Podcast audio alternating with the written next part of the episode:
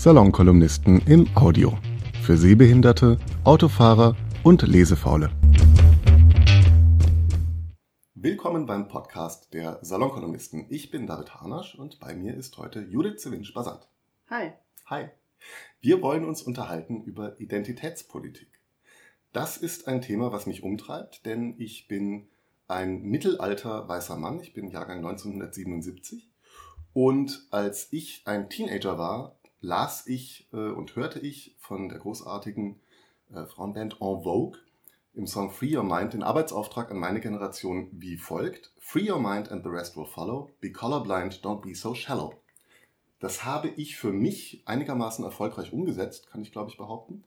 Und äh, dachte eigentlich, wenn das alle machen, dann ist das Thema erledigt. Und jetzt finde ich mich äh, irgendwie 30 Jahre später in einer Realität wieder, in der Identität alles ist und in der gar niemand mehr colorblind ist und in der ich äh, auch nicht in der Position bin, irgendwelche Aussagen zu treffen, weil ich ein alter weißer Mann bin, sondern in der ich in der Position bin, Fragen zu stellen und zu lernen. Und damit habe ich die ideale Partnerin mir gegenüber sitzen, denn Judith erfüllt alles, was man ja. braucht, um sich hier äh, äußern zu dürfen. Nicht nur, dass sie selbst unglaublich vielen Minderheiten angehört und wirklich jede Box tickt, davon abgesehen, dass sie nicht behindert ist, ist, glaube ich, wirklich alles dabei, sondern sie hat sich auch wirklich akademisch intensiv mit dem Thema beschäftigt.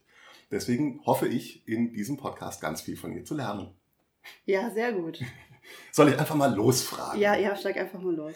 Wir lesen in den Feuilletons ganz viel über dieses äh, Identitätsthema und ähm, das kommt aus einem akademischen äh, Background, habe ich den Eindruck, aus Amerika primär. Da ging es los ähm, und schwappt jetzt sehr äh, heftig auch über den Ozean nach Europa. Kannst du umreißen, wann und wie diese, äh, diese Welle losgetreten wurde? Also ich glaube, dass sie ähm, Ende der 80er, Anfang der 90er losgetreten worden ist durch diesen Begriff der Intersektionalität. Mhm. Kannst also du den kurz erläutern für Hörer, die. Inter Intersektionalität bedeutet, bedeutet Mehrfachdiskriminierung. Also, dass wenn du eine Person behandelst, du nicht nicht nur darauf achtest, dass sie Rassismus erfährt oder Sexismus erfährt, weil sie eine Frau ist, sondern ähm, dass sie auch aufgrund ihrer sexuellen Orientierung diskriminiert werden kann oder aufgrund ihrer Klasse, weil sie beispielsweise der Unterschicht angehört, mhm. aber im universitären Raum nur Mittelschichtskinder sind mhm. und es die Person dann schwerer hat. Und dann versucht man, also eigentlich ist die Intersektionalität ein Analyseinstrument, mhm. ja dass man versucht, ähm, die Gesellschaft zu beschreiben und Identitäten in der Gesellschaft zu beschreiben, einfach nur mal rein theoretisch. Und entsprungen ist dieser Ansatz von dem ganzen Poststrukturalismus-Hype, also dass man Foucault und so weiter, mhm. Judith Butler, dass man davon ausgeht, dass solche Identitäten wie männlich und weiblich oder auch schwarz ähm, nicht, nicht biologisch festgesetzt sind, sondern dass sie sich durch gesellschaftliche Macht, mhm. Machtprozesse Machtprozesse entstehen. Und diesen Ansatz finde ich eigentlich gar nicht, gar nicht so schlecht, ja, mhm. weil es gibt ja, es gibt ja einen Grund, weswegen herrlich zum Beispiel herrlich bedeutet und dämlich dämlich. Das sind eben mhm. solche sprachlichen Strukturen, die sich über Jahrhunderte hinweg fortgesetzt haben. Die Frauen hatten ja de facto weniger Rechte. Und wie gesagt, Intersektionalität, Poststrukturalismus etc. ist in erster Linie erstmal ein Analyseinstrument. Okay, aber und so wird es ja nicht mehr, entschuldige, dass wird, wird nicht mehr gemacht, genau. Also der, wird nicht mehr eingesetzt sozusagen. Wird schon, noch, wird schon noch als Analyseinstrument eingesetzt, aber was man jetzt macht, ist, dass man, dass man es tatsächlich versucht, in die Praxis umzusetzen mhm. und zu sagen, okay, wir wollen Diskriminierung vermeiden und deswegen müssen wir jetzt unterschiedliche Gruppen entwerfen und die Gesellschaft in diese unterschiedlichen Gruppen einteilen, um danach, danach darüber zu entscheiden, wer am meisten Rechte genießt. Also da mhm. kommt es zu sogenannten Diskriminierungsolympiaden. kannst du den Begriff kurz umreißen? Ich habe eine Ahnung, was ja. es äh, bedeutet, aber äh, kannst also du kurz den, Den habe ich von Petsy geklaut, von Petsy der Mutterloff, die ja. diesen unfassbar guten Sammelband ähm, veröffentlicht hat, herausgegeben hat. Beisteflexe heißt der. Und sie hat beschrieben, wie es dann in solchen Safe Spaces oder innerhalb der queeren Communities zu Diskriminierungsolympiaden kommt. Also das heißt, nach diesem Intersektionalitätsansatz denkt man sich dann, okay, wer wird am meisten diskriminiert? Und das ist dann natürlich der schwule Mann wird natürlich diskriminiert, aber, aber nicht so sehr wie, aber nicht so sehr wie die schwarze Lesbe. Mhm. Oder am besten auch noch ein Flüchtling oder ein Geflüchteter, wie man ja heute ja. sagt. Und deswegen dürfen die dann auch mehr stechen.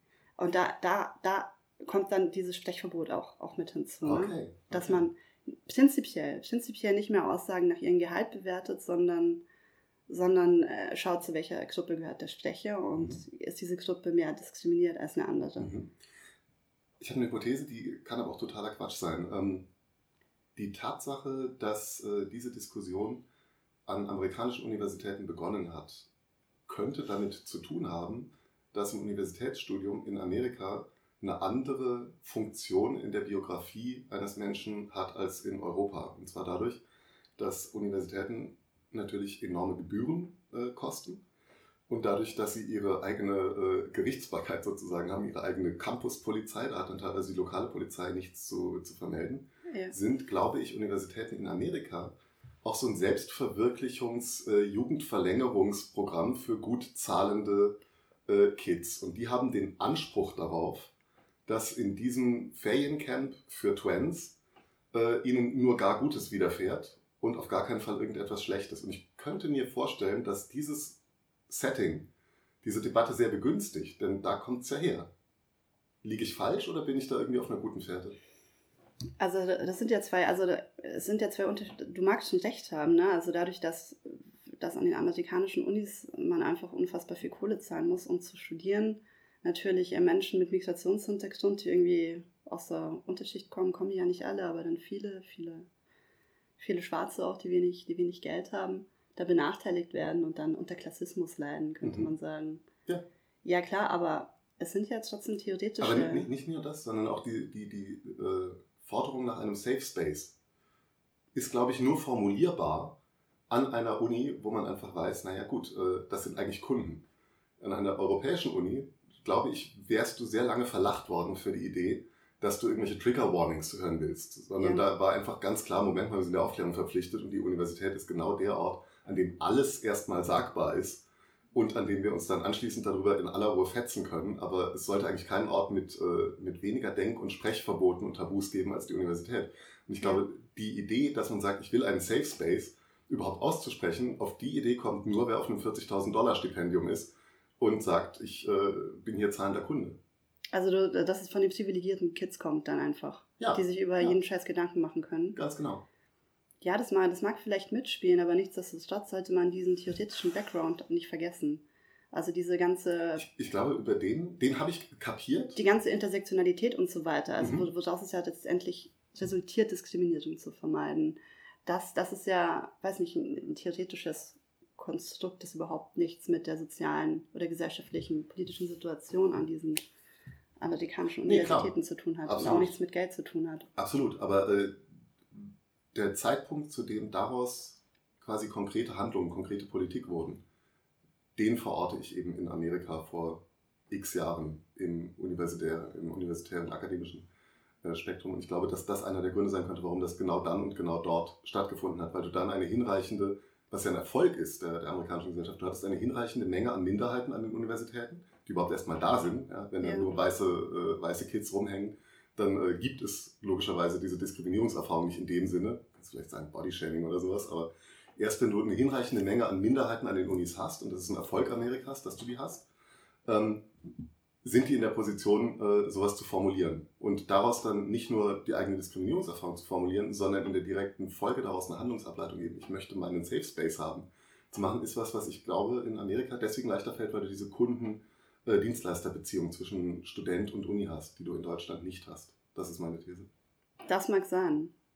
Aber auf der anderen Seite waren die Amis ja, was ähm, akademische Trends angeht und philosophische, wissenschaftliche Trends, vor allem in den Geisteswissenschaften, ja schon immer Vorreiter. Mhm. Also die Diskussion mit dem N-Wort, die gab es ja schon Anfang der 90er und kam hier jetzt, weiß mhm. nicht, 20 Jahre später an. Ja. Das darf man auch nicht vergessen, glaube ich. Also sie sind halt einfach Trendsetter in solchen Sachen sind Trendsetter in so ziemlich allen Sachen. Ja. Ich hoffe, äh, das gilt nicht für populistische Politik. Es ist schon zu spät. Die Safe, die Safe Spaces sind leider schon hier.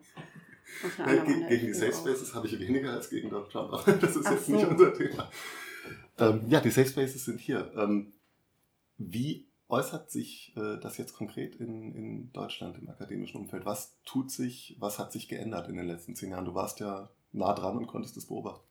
Was, was hat sich verändert? Ja, ich glaube, ich glaub, die Frage kann ich, kann ich nicht beantworten. Ich habe 2008 angefangen zu studieren, mhm. da hat das alles schon irgendwie ein bisschen angefangen. Also mhm. es gehörte jetzt, wie gesagt, zu dem Trend, Intersektionalität zu feiern und Diskriminierung am Campus zu vermeiden. Und, und keine Ahnung, der Safe Space. Also es gibt zwei unterschiedliche Arten von Safe Space. Es gibt einmal diesen Safe Space, ähm, der an der Brown University errichtet worden ist, weil dort eine Debatte stattgefunden hat über Rape Culture, mhm. also über Vergewaltigungskultur. Und der war wie definiert? Und äh, ich, ich weiß es gar nicht so genau, aber es sollte darüber debattiert werden. Mhm. Also die hatten ähm, Vortragende eingeladen, die diesen Begriff in Frage gestellt haben und dann wahrscheinlich gesagt haben, ja, wir, wir leben nicht in einer Vergewaltigungsgesellschaft.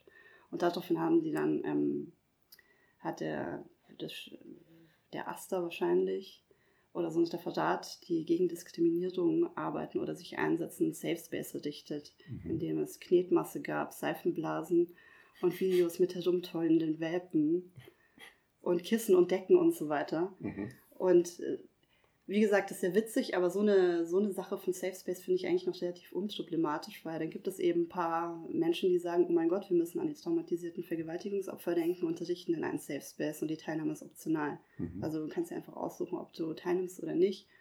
Schlimm wird es dann, wenn man den Safe Space als Konzept nimmt und ihn dann wirklich auf die gesamte Studierendenschaft ausweitet oder gar auf die gesamte Gesellschaft, weil dann fängt der Safe Space an, totalitär zu werden. Mhm.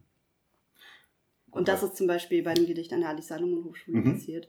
Also es war ein typisches Konzept von Safe Space, dass man sich gesagt hat, okay, Gomsinger, der jetzt diesen Mann beschreibt, der ähm, Frauen objektiviert und sie ja, ja, begehrt, ähm, zeitgleich mit Straßen unter Lehen und Blumen, ähm, dass äh, diese, allein diese Blickposition, die er dort einnimmt, schon Gewalt Gewalt triggern könnte, mhm. bei Vergewaltigungsopfern zum Beispiel, und dass man deswegen jetzt dieses Gedicht übermalen sollte. Mhm. Also eine kleine Gruppe hat darüber entschieden, wie sich die gesamte Studierendenschaft und ja auch die Leute, die an, diesem, an dieser Hauswand vorbeilaufen, zu verhalten haben. Also, also wirklich ein Bild, ein ganz defizitäres und reaktionäres Bild von Frau, die wirklich sich von einem, einem Typen, der Frauen anguckt, verletzt fühlt. Ja, also diese Grenze der Gewalt, die dann auf einmal auf die Sprache oder auf irgendwelche Plikttraditionen verschoben werden, ist ja ein Konzept von Safe, Safe Space, den man aber dann auf die gesamte Gesellschaft anwendet. Und da wird es dann eben problematisch. Das ist totalitär. Ähm, ich erinnere mich natürlich sehr lebhaft an diese Debatte. Ähm, gab es denn jemanden, der sich tatsächlich konkret getriggert fühlte? Denn das klingt für mich so ein bisschen äh, nach, äh, das klingt für mich so ein bisschen wie eine dieser Stellvertreterdiskussionen, die on behalf geführt werden, wobei die äh, on behalf Minderheit eigentlich überhaupt gar kein ja. Problem hat. Ja, also das ist ja auch immer eine große These, wegen der ich auch immer angefeindet werde. Ich glaube, dass der Feminismus einfach in Zeiten, in der der mächtigste Mensch Europas eine Vagina hat, sich ein bisschen abgeschafft hat und dass man jetzt Nebenkriegsschauplätze sucht. Gewalt ist eigentlich gegen Frauen natürlich immer noch vorhanden, aber nicht mehr so, wie sie vor 40 Jahren vorhanden war. Der Feminismus hat dann einfach Früchte getragen. Und jetzt ähm, Jetzt fängt man an, ja, ähm, sich die Gewalt dann eben in der Sprache zu suchen ja. oder, oder sich dann von generischen Maskulinum verletzt zu fühlen. Aber nochmal konkret, es gab wirklich niemanden, der, der als Vergewaltigungsopfer gesagt hat, übrigens, ich fühle mich von diesem Gedicht verletzt, oder? Es gab keine konkrete Person, sondern es gab halt Leute, die gesagt haben, es könnte konkrete Personen ja. geben und in deren Namen verlangen wir jetzt. Ich glaube, dass es so war. Ich weiß es natürlich. Vielleicht hatten die im Aster eine vergewaltigte Frau. Okay, es. Dann, dann wollen wir uns über deren äh, Gefühle natürlich nicht erheben, falls die existieren sollte. Aber die ganze Diskussion klang für mich wirklich so ein bisschen wie, äh, wenn, wenn äh, der NABU auf das Verbandsklagerecht ausübt im Auftrag vom einbeinigen Quastenschlumpfer und deswegen irgendein Neubau verhindert, wo du denkst, das ist dem einbeinigen Quastenschlumpfer doch völlig wurscht, ob der 50 Meter weiter wohnt oder nicht. Aber äh, in seinem Namen gibt es dann Leute, die, äh, die sich ermächtigen, in dessen Namen äh, Forderungen zu stellen. Und das schien mir bei diesem Gomringer Gedicht auch sehr der Fall zu sein. Dass der Feminismus sich äh, überholt hat, das glaube ich nicht. Ich glaube, es gibt ganz unglaublich viele äh, völlig äh, korrekte, korrekte Anliegen, wo man äh, sagen muss, da werden Frauen nicht nur strukturell benachteiligt, sondern konkret benachteiligt. Und äh, dementsprechend sehe ich mich auch selbst als Feminist, was lustig ist, weil auch das natürlich in dieser Intersektionalitäts- äh, Debatte wieder schwierig ist. Denn ein Feminist kann ich ja nur sein, wenn ich ein sehr äh, bipolares Weltbild habe, in dem es einfach Männer und Frauen gibt. Und ja, das klar, ist ja also dann schwierig. Hinter, hinter dem Begriff Feminismus steckt ja auch immer Identitätspolitik. Also mhm. man kann den Begriff überhaupt nicht ohne, ohne die Homogenisierung des ganzen Geschlechts zu einem Kollektiv denken, ohne ein kollektivistisches Denken. Und deswegen weiß nicht, bin ich, also ich sehe die, diese strukturellen Diskriminierungen natürlich auch. Ich sehe ja ganz viele Frauen, die sich entweder selbst unterschätzen oder von irgendwelchen Showbies da nicht durchgelassen werden. Also ich glaube schon an die gläserne Decke, aber ich frage mich, wie kann man denn dann die Gleichstellung erreichen? Ich glaube nicht, indem man weiterhin in Kollektiven denkt. Und dann müsste man aber den Feminismus an sich komplett abschaffen. Und ich weiß nicht, da bin ich mir auch. Und wodurch ersetzt? Nicht, nicht, nicht, nicht abschaffen, aber eben sagen, dass man ihn einfach nicht mehr braucht, dass es um den Kampf des Individuums geht.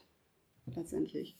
Aber ich weiß nicht, da habe ich. Da rennst du natürlich bei mir als, als Liberalem eigentlich offene Türen ein. Nur blöderweise ist mein eigener Liberalismus, der eher Libertarismus auch mal war, äh, bei mir gerade selber so ein bisschen auf dem Rückzug, weil ich einfach merke, dass er gesellschaftliche Realitäten nicht wirklich äh, abbildet. Und ich glaube, da haben wir eine konkret benannt, äh, wo man einfach sagen muss, das ist eine gruppenspezifische Diskriminierung, die da stattfindet. Und ich meine jetzt gar nicht so sehr am Arbeitsplatz. Ich halte zum Beispiel den, äh, den Gender Wage Gap für groben Unfug, denn wenn man da mal genau in die Daten reinguckt, dann merkt man, äh, Frauen werden nicht schlechter bezahlt in derselben Position. Das ist ganz, ganz, ganz, ganz selten der Fall wenn dann wirklich, weil sie schlecht verhandelt haben.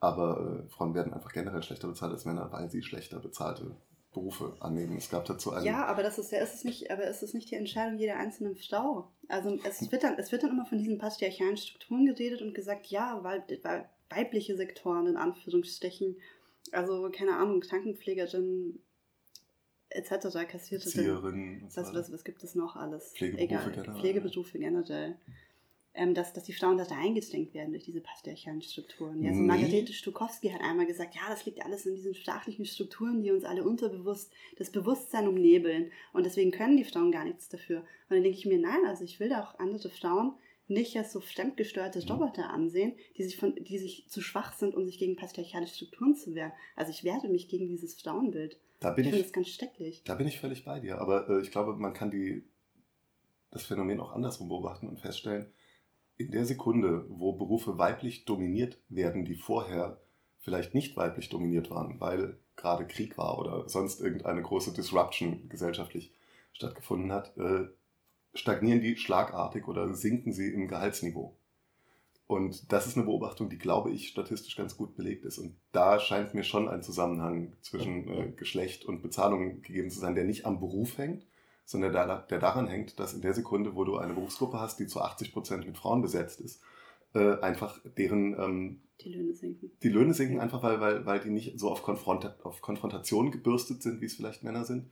Und ganz ehrlich, um mal beim konkreten Beispiel Pflegesektor zu bleiben, es ist ja katastrophal, wie beschissen wir Pflegekräfte ja. in Deutschland bezahlen. Und da denke ich mir, in Frankreich ist das wahrscheinlich anders. Und ich habe auch eine Idee, warum das in Frankreich wahrscheinlich anders ist. In Frankreich wird, wenn eine äh, Branche einfach systematisch unterbezahlt wird, ein Generalstreik ausgerufen. Und dann sterben halt mal 20 Leute in dem Pflegeheim. Und dann überlegen wir uns nochmal, wie der, wie der Tarifvertrag auszusehen hat. Ich erinnere mich nicht an einen einzigen Generalstreik im Pflegesektor, weil du schon von der, von der, von der geistigen Anlage her auf Selbstausbeutung und auf, auf Helfersyndrom gepolt sein musst, um überhaupt in diesen Beruf zu gehen. Und wenn du natürlich eine Workforce hast, die nur aus Leuten mit Helfersyndrom und Selbstausbeutungswillen besteht, dann gehen die nicht auf die Straße und streiken und lassen mal äh, ein paar Leute in einem Altenheim verrecken, sondern dann schlucken die die 1900 brutto. Gut, also scheitert der Feminismus an Deutschland. An den Deutschen, die, die, wenn sie den Bahnhof besetzen wollen, sich noch ein Ticket kaufen. Ja, das, das könnte tatsächlich ein Teil der Lösung sein. Gut, aber im Frankreich gibt es auch strukturelle Diskriminierung und eine gläserne Decke. Das stimmt, aber Frankreich hat generell schon ein paar Zahlen, die signifikant besser sind als in Deutschland. Also wenn du dir anguckst, wie viele äh, Kinder pro Frau geboren werden, das ist in Frankreich äh, sind wir bei fast 2,0, also fast auf, auf äh, selbsterhaltenem Niveau. In Deutschland sind wir bei 1,45. Ich könnte mir schon vorstellen, dass es auch was damit zu tun hat, dass zum Beispiel eben Kinderbetreuung in Frankreich sehr viel besser organisiert ist und sehr viel ja. leichter Job und, und Familie für Frauen unter einen Hut zu bringen sind. Das ist ja tatsächlich was, wo man einfach konstatieren muss da ist Frankreich dann einfach besser aufgestellt als Deutschland aus der Sicht der Durchschnittsfrau. Oder Skandinavien, um ein anderes Beispiel zu nennen. Mhm. Also von daher, ich glaube, da ist, es gibt da schon Beispiele, von denen man lernen kann. Und ich würde nicht generell sagen, äh, dass es, dass es nur der Kampf des Individuums ist, der da zu führen ist, sondern dass man dem Individuum schon auch kollektive Mittel an die Hand geben müsste, sollte, könnte. Gut, natürlich ähm, wäre jetzt die, die Möglichkeit, dass man alle Erzieherinnen in Deutschland dann zum großen Streik anstiftet, damit sie mehr Gehalt fordern. ich, glaube, ich glaube, in dem Sektor gab es das sogar gelegentlich, weil da passiert ja nicht viel. Dann sind halt Eltern genervt, weil sie ihre Kinder nicht im, im Kindergarten abgeben können. Aber äh, da geht es ja nicht um Menschenleben. Ich glaube, der Pflegesektor scheitert, da scheitert der Generalstreik einfach daran, dass wirklich ganz konkret physischer Schaden für Leute entstehen würde. Ja. Und äh, das ist natürlich einerseits gut, dass äh, die Leute, die da arbeiten, ihren, ihren Arbeitsethos so hochhalten, dass sie das um keinen Preis in Kauf nehmen würden. Andererseits ist es, glaube ich, wirklich die Eskalation, die notwendig wäre, um da mal für ein Umdenken zu sorgen. Mehr Eskalation, finde ich gut.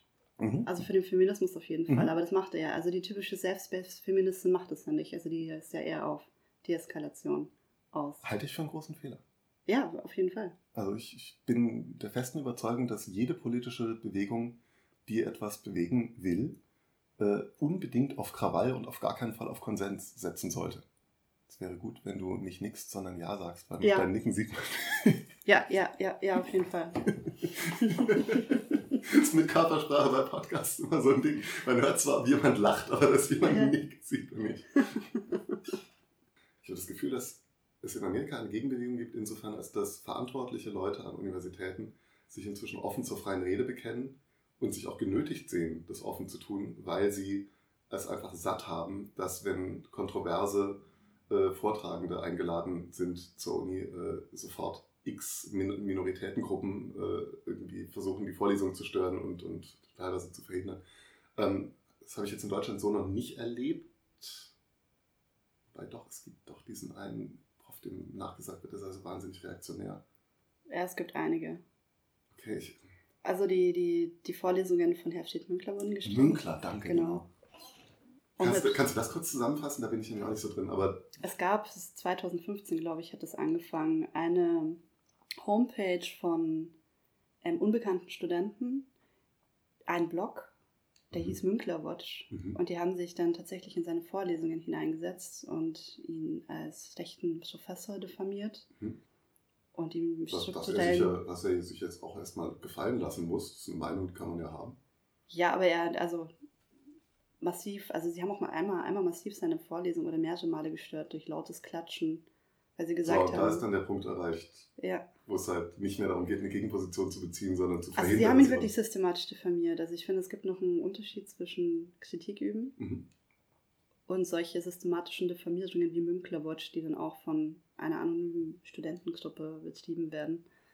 Und ja, also sie haben mir dann tatsächlich solche Sachen vorgeworfen, dass er in der, in der Politikgeschichte oder in der Vorlesung über theoretische äh, Politik, Politiktheorien, ihm vorgeworfen haben, dass er immer nur weiße Männer behandeln würde. Was ein Problem ist, weil es gab eben nur weiße Männer. Die und das war dann haben. so ein bisschen das, das, Hauptargument und auch, dass er Kant behandelt. Ich glaube, das war noch ein anderer Professor, dessen Namen ich vergessen habe. Mhm. Oder vielleicht war es auch Münkler nee, ich glaube, es war noch jemand anders, Kant behandelt und Kant war ja auch so ein Rassist, mhm. der irgendwie Schwarzen im die Vernunft abgestochen hat und mhm. so weiter. Also ja gut, aber deswegen nicht mehr Kant zu behandeln, war ja auch absurd. Also Klar. sehr absurde Forderung. Und äh, hast du den Eindruck, dass äh, das Pendel auch in Deutschland vielleicht jetzt zumindest ausgeschwungen hat, wenn gleich noch nicht zurückschwingt? Also wie gesagt, die Tatsache, dass in Amerika jetzt erste Universitäten äh, sich explizit zur Meinungsfreiheit bekennen und auch sagen, wir verteidigen die gegen Störversuche, ist ja eine Neuerung. Das gab es ja. ja so noch nicht vor zwei Jahren. Meinst du, das kommt auch rüber, über einen großen Teil? Also ich hoffe, also noch nicht aus, aus, aus der Mitte. Also leider eben von der AfD und von der neuen Rechten.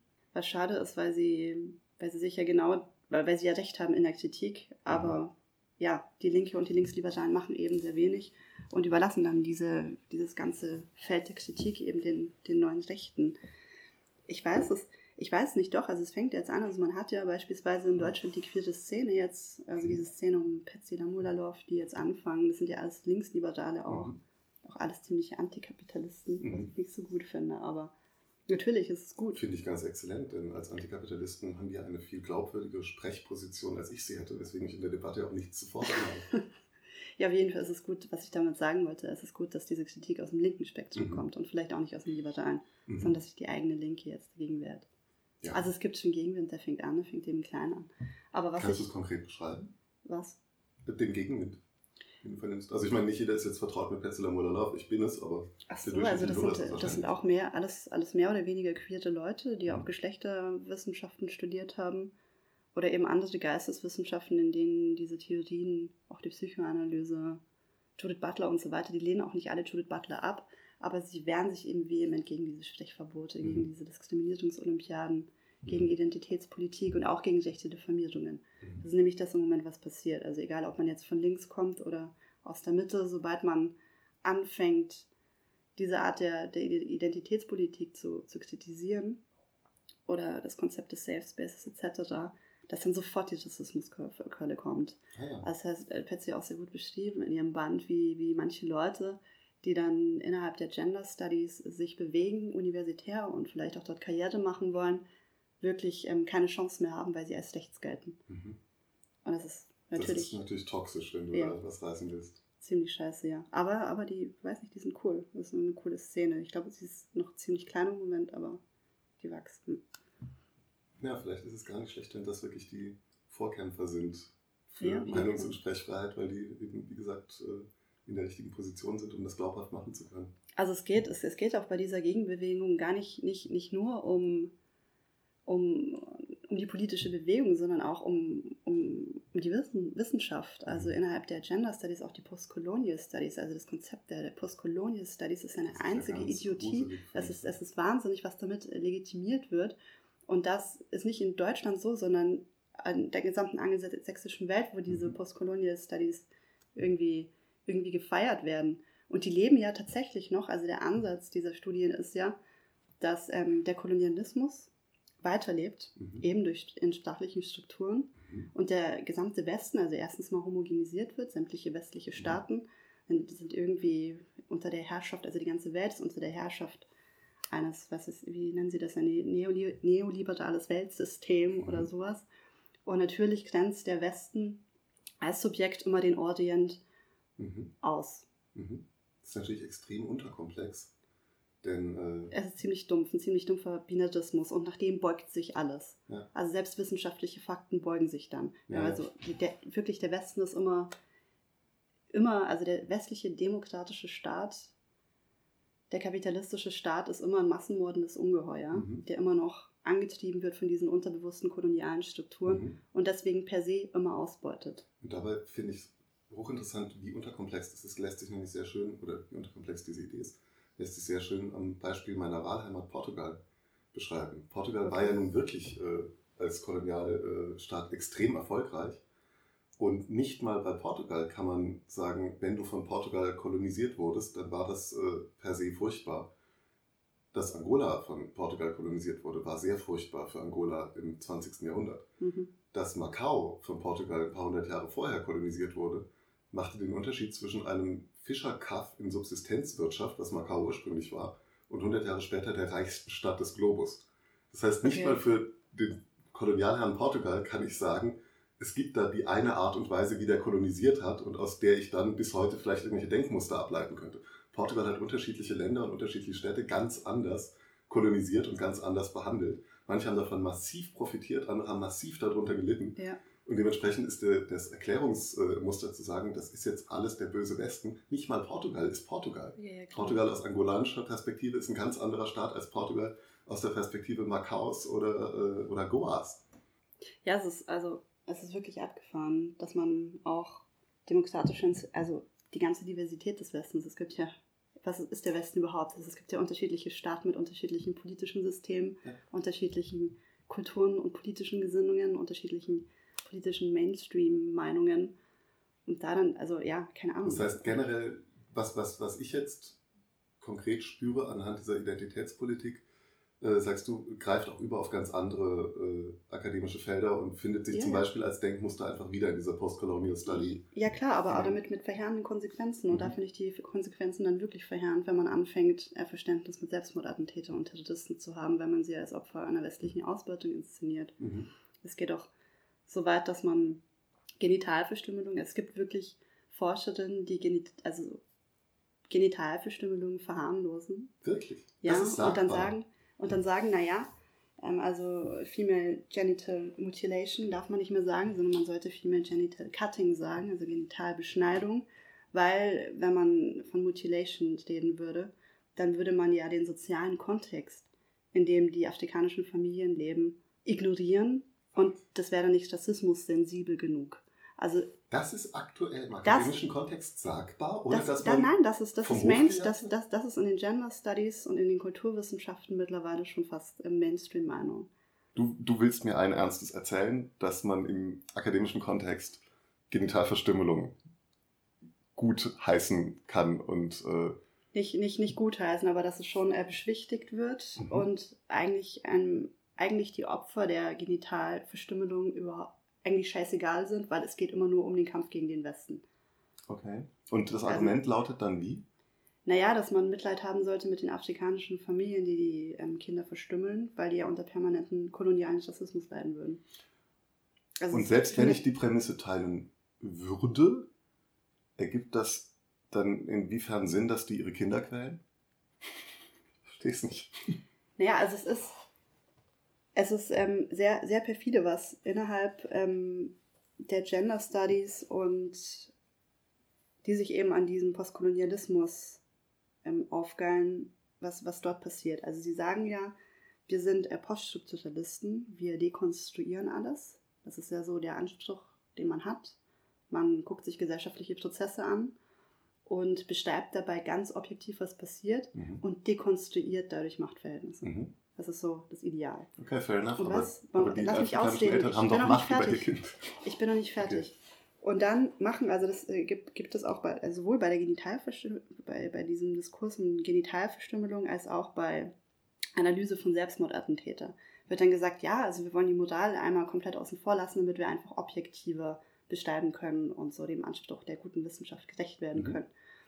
Was aber passiert ist, dass wir objektiv beschreiben, aber sich nie von diesem Täter-Opfer-Komplex, also von ähm, kapitalistischer Westen, der den Orient ausbeutet, ablassen können. Mhm. Also das ist mehr sowas wie ein gesellschaftliches Urprinzip. Das besteht mhm. die ganze Zeit. Also man, sie beschreiben nur vermeintlich objektiv, kommen aber immer wieder auf diesen Täter-Opfer-Komplex mhm. zurück. Weil das Und die genau, einzige Brille ist, durch die sie in der Lage sind, Dinge zu Brille. sehen. Also alles muss sich wirklich diesen, diesem Mechanismus beugen. Mhm. Und das, das geht dann so weit, dass man sagt, naja, ähm, Anna-Kathrin Messmer heißt sie, eine mhm. andere Geschlechterforscherin, mhm.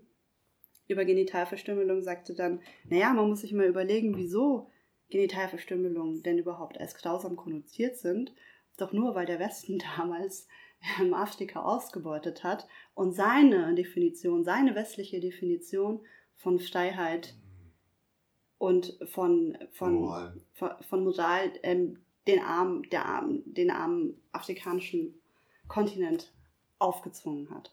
Das heißt, es gibt kein kein Objektiv. Sie stellen Grausamkeit in Frage, sie stellen sogar mhm. Schmerz in Frage. Das habe ich auch neulich gehört, dass es einen Vortrag gab, inwiefern Schmerz relativ ist. Also alles ist relativ. Wobei Schmerzempfinden tatsächlich relativ ist. Also das wiederum äh, weiß ich. Okay, lassen wir das weg, gehen wir zurück zu den. Nee, nee, das ist nämlich, ganz, das ist nämlich tatsächlich ganz unterhaltsam. Ähm, ich äh, habe einen Haufen Freunde, die äh, in Freiburg Zahnmedizin studiert haben und die alle inzwischen Zahnärzte sind. Und eine Gruppe von befreundeten Mädels ist äh, nach Südamerika gegangen im äh, späteren Verlauf des Studiums, um dort zahnmedizinisch tätig zu werden, wo äh, Unterversorgung herrscht. Und die waren völlig baff, was für eine Schmerzresistenz in so Drittweltländern vorhanden ist, wo der normale Europäer schon lange auf dem Baum stünde vor lauter Schmerz. Da werden Zähne gezogen ohne Betäubung und da wird keine Träne vergossen.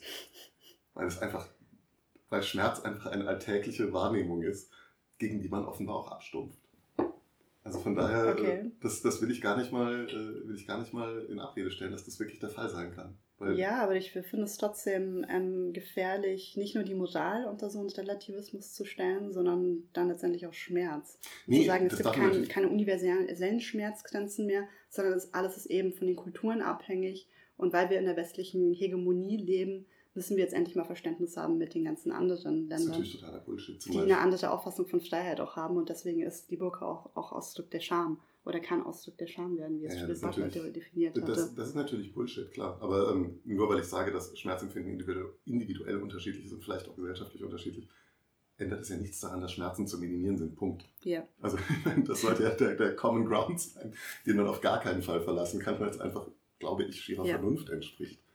Von daher fasziniert mich das sehr, dass es äh, Leute gibt, die davon äh, nicht nur abweichen, sondern die davon leben können, davon abzuweichen. Ein Faszinosum. Ähm, lass uns zu, äh, zu lustigeren Aspekten von Identität und Identitätsempfinden kommen. War jetzt gerade, war jetzt gerade die Fußball-WM.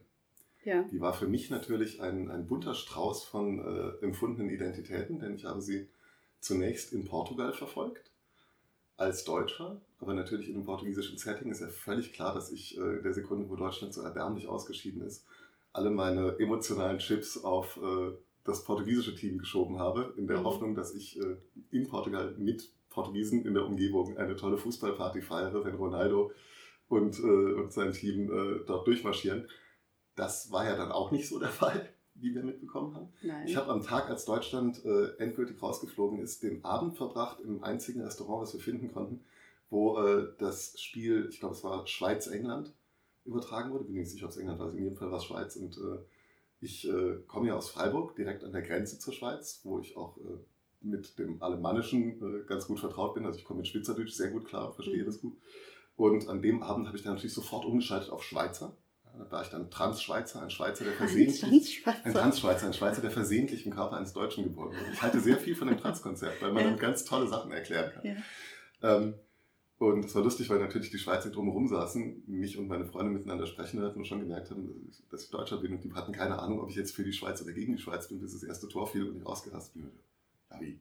Ihr seid für die Schweiz? Ja, selbstverständlich, für Deutschland kann ich ja nicht mehr sein. Ja. Von daher ist das die nächstliegende Nummer. Schweiz hat dann auch nicht lange getragen.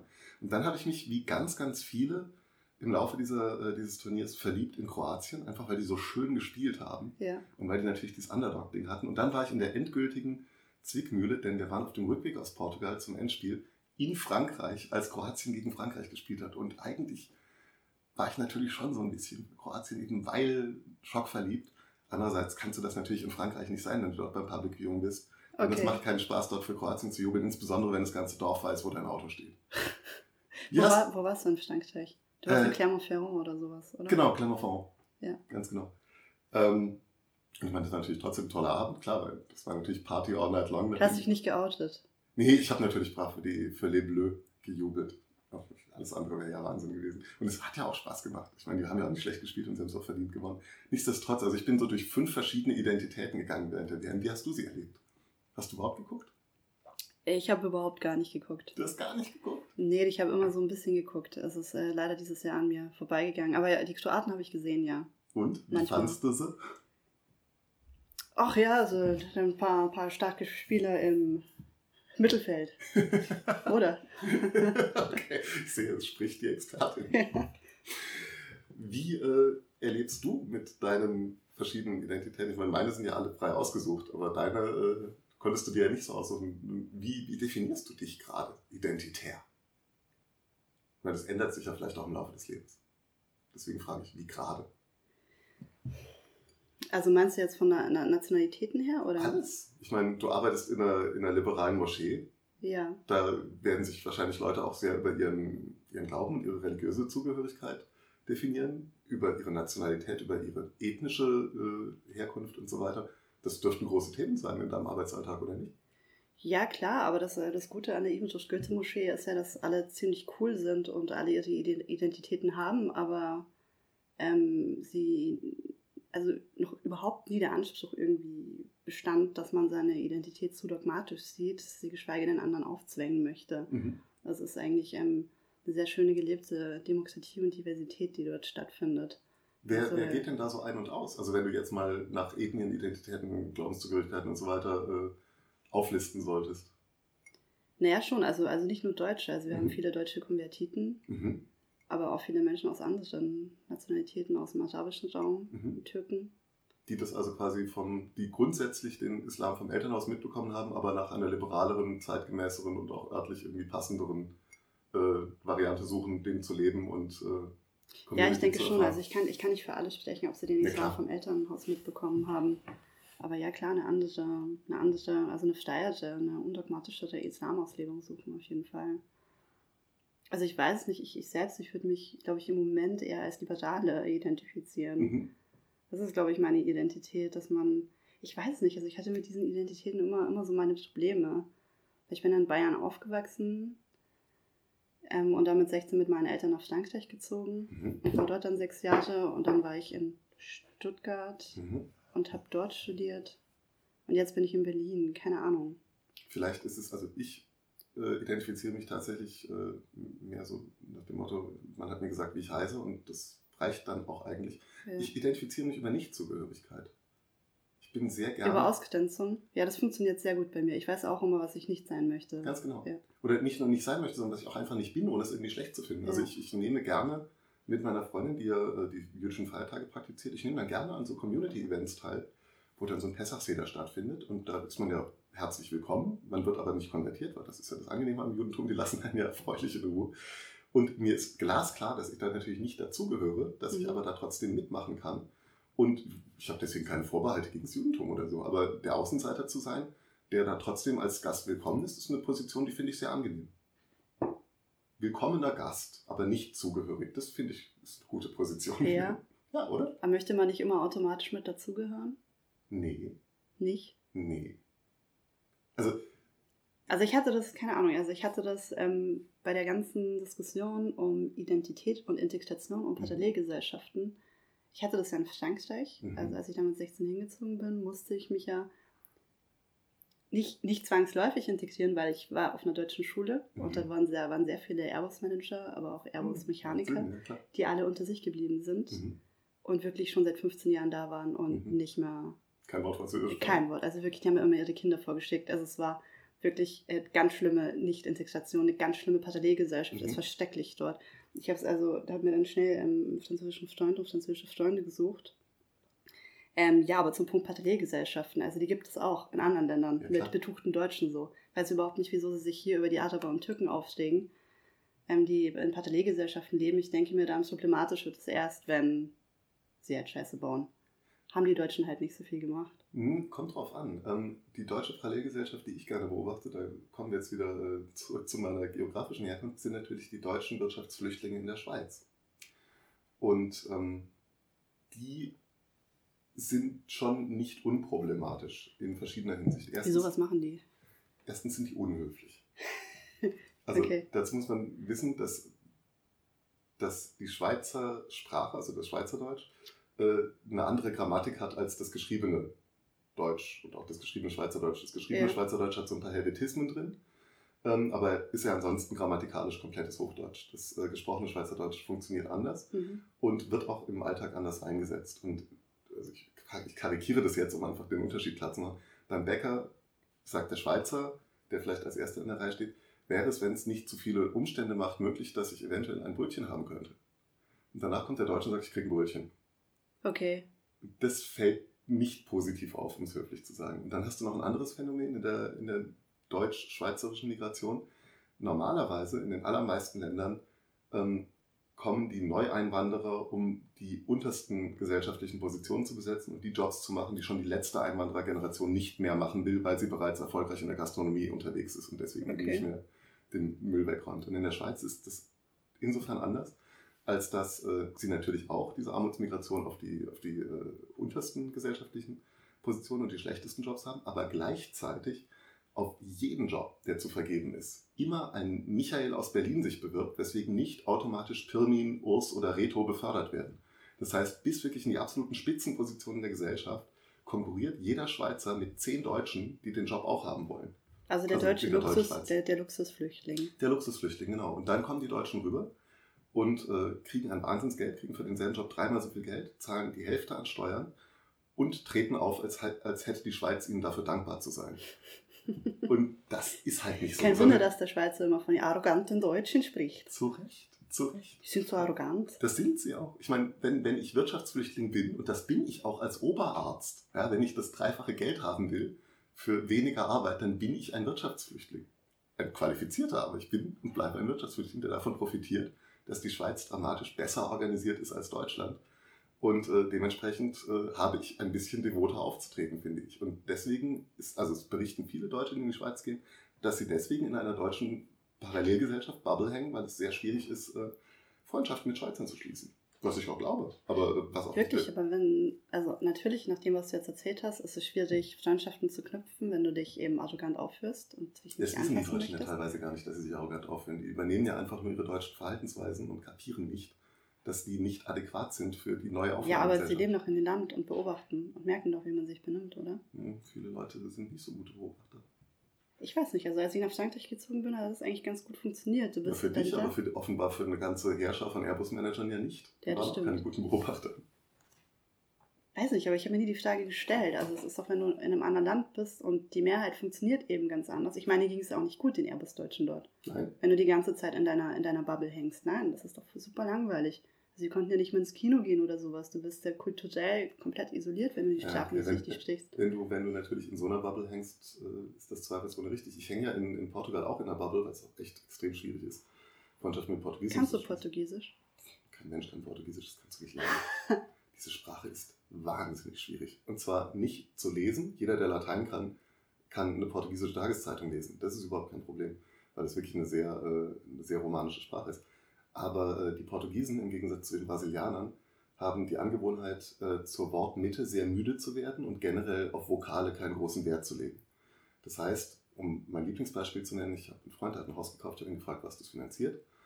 Und die Bank heißt, ich spreche die jetzt mal äh, brasilianisch aus, also mhm. mit Vokalen, Caixa Geral de Depositos.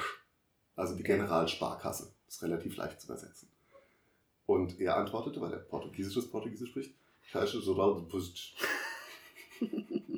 Ich habe nicht mal den Versuch unternommen, diese Sprache verbal zu lernen. Ja, gut, aber jetzt, also du kannst jetzt schon mal den Namen der Bank aussprechen. Ich, ich, ich weiß, wo ich einen Kredit beantragen kann. Okay, genau. ja, natürlich. Ich bin ja. aber in Portugal auch in meiner eigenen Bubble. Nur ist das natürlich eine andere Bubble als die Airbus Manager Bubble, wo es alle Deutsche sind. Sondern ich bin in dieser Start-up äh, Digitalnomaden. Bubble. Und das okay. ist natürlich Leute aus der ganzen Welt und da wird es dir nie langweilig, weil da hänge ich halt mit Kanadiern, mit Amerikanern, mit Franzosen und so weiter äh, zusammen rum und man spricht Englisch und man hat aber äh, nicht nur nicht den Sud des äh, Deutschen im Ausland, die in sich selber äh, quasi im, im, Topf vor sich hin köcheln, sondern man hat ganz im Gegenteil die ganze Welt mit portugiesischen Einflüssen. Also das ist schon auch eine Parallelgesellschaft von Leuten, die nicht wirklich willens sind, sich irgendwie zu integrieren ins Gastland, die aber vom Gastland auch genauso als willkommen behandelt werden. Also das ist äh, überhaupt kein Problem in Portugal. In Portugal stellt da auch nicht den, den Anspruch an Leute wie uns, dass wir diese wahnsinnig schwere Sprache lernen. Also das sind so die Parallelgesellschaften, die ich mitbekommen habe. Aber ich meine, du hast ja äh, eine interessante Kombination mit, mit Franken und Schwaben und so weiter. Das sind ja auch Orte, die jetzt vielleicht nicht die alleroffensten Aufnahmegesellschaften für Zugezogene sind. Ja, das stimmt. Ja, das war, war, war, nicht, war nicht immer einfach, ja. Ja, ja also vor allem von allen in, in Oberaufstanken. Also ich glaube, das war, das war vor allem ähm, für meinen Vater, der Türke ist, mhm. am Anfang ein bisschen schwer also wir sind dann irgendwann in so ein Dorf gezogen. Also meine Eltern sind unfassbar auch oft umgezogen. Also mhm. ich glaube, die, ich bin in so einem kleinen Dorf in Oberfranken geboren. Und dort haben, glaube ich, die Nachbarn am Anfang gedacht, mein Vater kommt von der Fremdenlegion oder sowas. Die sind überhaupt nicht darauf klargekommen, dass er jetzt auf einmal ein Türke ist, der mit einer Deutschen da zwei Kinder hat. Und ja, keine Ahnung, aber, aber, aber ich weiß auch nicht. Also ich habe mich ja selbst, selbst nie identitär jetzt irgendwie als Opfer der Gesellschaft gesehen. Ja, klar. Aber ich meine, also selbst, selbst wenn man sich in keiner Opferposition sieht, kann man sich ja trotzdem eine, eine Teilidentität raussuchen und die einfach mit Freude und, und Stolz erfüllen. Ja, aber ich hatte, also meine Identität war irgendwie nie an einen Ort gebunden, dadurch, dass ich immer so oft umgezogen bin mhm. oder das Land verlassen habe. Ich weiß nicht, also mittlerweile fühle ich mich tatsächlich in Stuttgart ein bisschen heimelig, mhm. weil meine Eltern innerhalb von Frankreich auch nochmal umgezogen sind mhm. und die sind jetzt mehr im Norden und haben da ein neues Haus, aber das ist ja nicht mehr mein Zuhause. Also so mein Jugendzimmer aus Frankreich ist auch nicht mehr da. Und deswegen weiß nicht, so Stuttgart, Sländle. Stuttgart, Sländle. Ja. Und lustig, weil akustisch bist du ja eindeutig noch in Franken zu verorten. Ja, ja, das kriege ich ja nicht mehr raus. Funktioniert nicht. Nee, also geografische Identität spüre ich bei mir auch immer dann am krassesten, wenn ich äh, natürlich genau da nicht bin. Also ich bin extrem deutsch oder ich fühle mich extrem deutsch, wenn ich in Portugal oder Israel bin und einfach Sachen nicht funktionieren und Termine nicht eingehalten werden und so weiter. Da bin ich dann plötzlich total deutsch. Und dann bin ich aber plötzlich wahnsinnig israelisch, wenn ich in Deutschland merke, es gibt irgendwie einen gesellschaftlich nicht wirklich anerkannten, aber irgendwie einen, einen, einen äh, Shortcut für was auch immer, ja, um beim Amt früher dran zu kommen oder sonst was. Da bin ich dann extrem beeinflusst von meiner Zeit in Israel und von äh, meiner Freundin. Und dann merke ich andererseits auch wieder in Deutschland, äh, was Portugal äh, für einen Einfluss auf mich ausübt, weil ich in Portugal zum Beispiel null rassistisch bin und das leider nicht von mir behaupten kann, wenn ich in Deutschland bin. Ich brauche nur eine Stunde nach Ankunft in Berlin-Schönefeld, bin ich schön in meinen rassistischen Denkmustern die man so über die Jahre aufgebaut hat. Und die mir natürlich peinlich sind, auf die ich überhaupt nicht stolz bin und die ich gerne los wäre. Aber ich begegne einer Gruppe 16-jähriger Südländer, um es mal so zu formulieren, wie die äh, übliche Formulierung ist, in Deutschland mit sehr viel größerer Skepsis, als ich das in Portugal tue. Einfach weil dort generell anderes Setting ist und weil dort ja, niemand Rassist ist und weil auch die Probleme gar nicht so groß sind. Wie sie ja, aber sind. das ist doch der beste Beweis, wie, wie schnell man sich anpasst. Ich ja, habe es immer wieder schlimm, gemerkt, du, du passt dich doch einfach an irgendwie. Also selbst, selbst in rassistischen Denken, selbst negativen Dingen passt man sich dann einfach kulturell nach einer Zeit irgendwie an. Ja, aber und deswegen war für mich dieses Heimatding irgendwie nie, nie, nie, nie so eine Sache, wo ich irgendwie hin, wieder hin zurück möchte, weil man passt sich ja sowieso immer die ganze Zeit an. Ja, aber, aber diese Anpassung ist ja in dem Fall eine negative. Also die Anpassung an Portugal ja, ist super, leider. aber ich merke, sobald ich in Deutschland zurück bin, das hält nicht lange. Ähm, ich habe mich am krassesten dabei erwischt, als ich vor zehn Jahren etwa mal in New York war und wir waren in einem Hotel da beim Broadway um die Ecke, das Dream Hotel. Und das war bevölkert von extrem vielen äh, ostentativ sichtbar reichen Farbigen. Also wirklich Jogginghose und behängt mit Gold ohne Ende. Und selbstverständlich ging ich davon aus, das sind Kriminelle und Drogendealer. Und am letzten Tag meines Aufenthalts fand ich heraus, dass im Haus direkt daneben das Hauptquartier von Puff Daddys Plattenfirma war. Der hat natürlich alle seine Musikerkollegen ja. da einquartiert. Das waren hart arbeitende, total ehrliche Künstler. Und ja. natürlich habe ich die völlig falsch verortet, weil ich natürlich, weil es in dieser Szene so üblich ist, rumlaufen wie Zuhälter. Ja, schäm dich, David.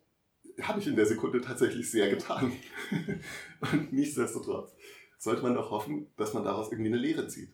Fünf Jahre später besuche ich unseren äh, Mitsalon-Kolumnisten Hannes Stein, der damals in Brooklyn wohnte, mhm. und äh, fuhr mit der U-Bahn dahin, Bedford Stuyvesant. Und von Station zu Station wurde die äh, Belegschaft, wurden die, die Fahrgäste dieser U-Bahn prozentual weniger weiß, bis ich irgendwann mal der einzige Weiße war. Habe ich mich unwohl gefühlt? Ja. Habe ich mich unwohl gefühlt, weil ich mich unwohl gefühlt habe, weil ich wusste, dass ich mich aus rassistischen Gründen unwohl fühle? Selbstverständlich auch das. Also ich hatte noch die Metaschuld oben drauf. Oh mein Gott. ja, das, das sind die Probleme alter weißer Männer. Ja. Da bist du im Vergleich fein raus.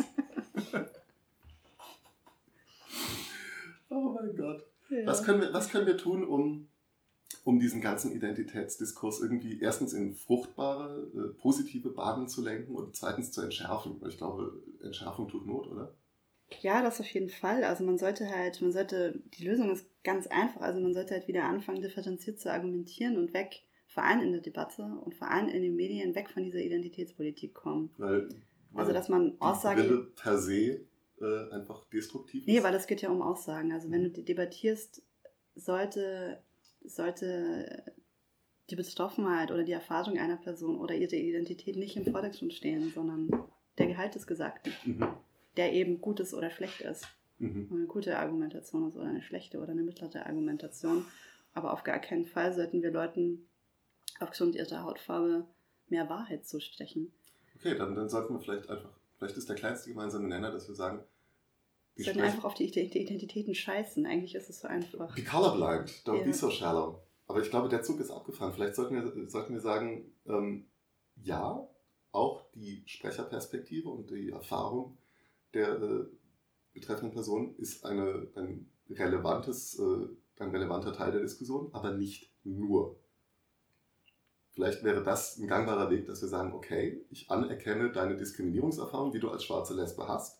Und ich will das nicht kleinreden, aber wir müssen das Problem, was wir gerade konkret diskutieren, auch unter anderen Gesichtspunkten betrachten, als nur unter dem Gesichtspunkt, wer spricht. Ja. Vielleicht ist das ein erster Schritt, wo man das, Common Ground finden könnte. Das finde ich gut, ja.